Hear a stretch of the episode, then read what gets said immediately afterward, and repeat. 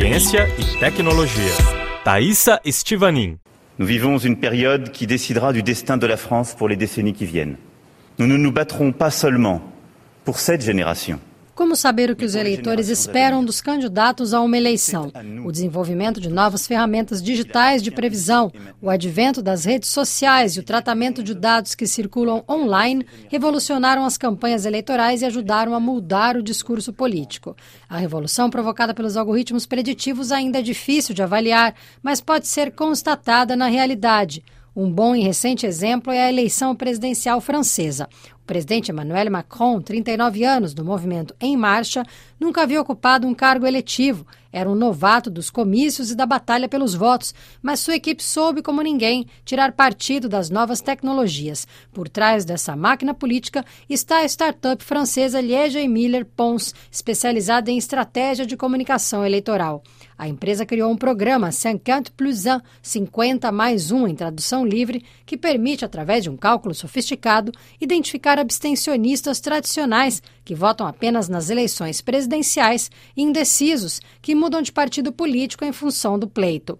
Eles representam uma pequena parte do eleitorado que pode mudar de ideia até o dia da votação e são preciosos no resultado final da disputa.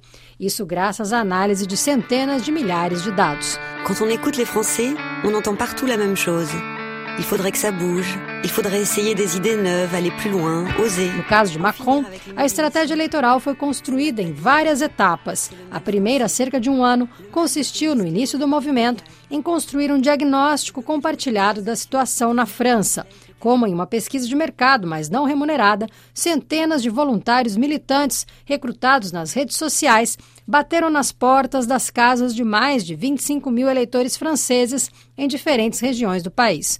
O objetivo era obter respostas para questões listadas em um aplicativo criado pela agência, diz o gerente de produto Fabrice Rivière. Euh, euh, Para fazer as perguntas, eles utilizaram seus próprios telefones celulares e nosso aplicativo. Questionaram sobre a França, o que vai bem, o que não vai, o que poderia ser feito, etc. Foi baseando-se nas respostas que o movimento pôde construir um projeto e suas propostas. A ideia, diz, não era convencer o eleitorado, mas definir com precisão estatística quais eram as principais preocupações dos franceses. Especializada nas análises de dados do chamado Big Data, esse conjunto imenso de informações disponíveis online, os estrategistas da agência utilizaram em seguida o programa para orientar a campanha do novo presidente, incluindo locais de comícios ou participações públicas. Eles foram definidos em função de onde a proporção de eleitores que poderiam mudar de opinião fosse maior.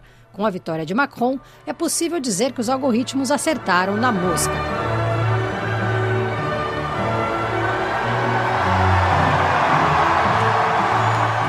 Empresa constituiu uma base de dados que reúne os resultados de mais de 65 mil bairros na França desde 2007 e mais de uma centena de variáveis sociodemográficas obtidas em seus recenseamentos, que, entre outros dados, incluem a taxa de desemprego, o salário médio, o tempo de trajeto entre o trabalho e o domicílio.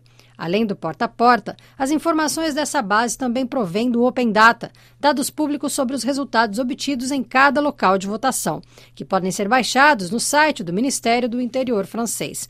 Os dados sociológicos são do INSEE, Instituto de Demografia e Estatística do país. Todo mundo tem acesso a esses dados. Nós os exploramos, formatamos e os analisamos.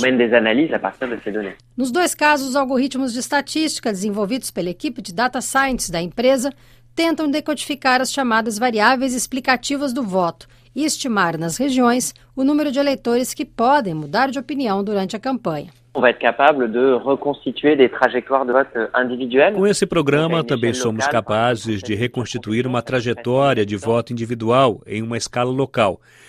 Na escala de uma circunscrição, por exemplo, isso representa 100 mil habitantes.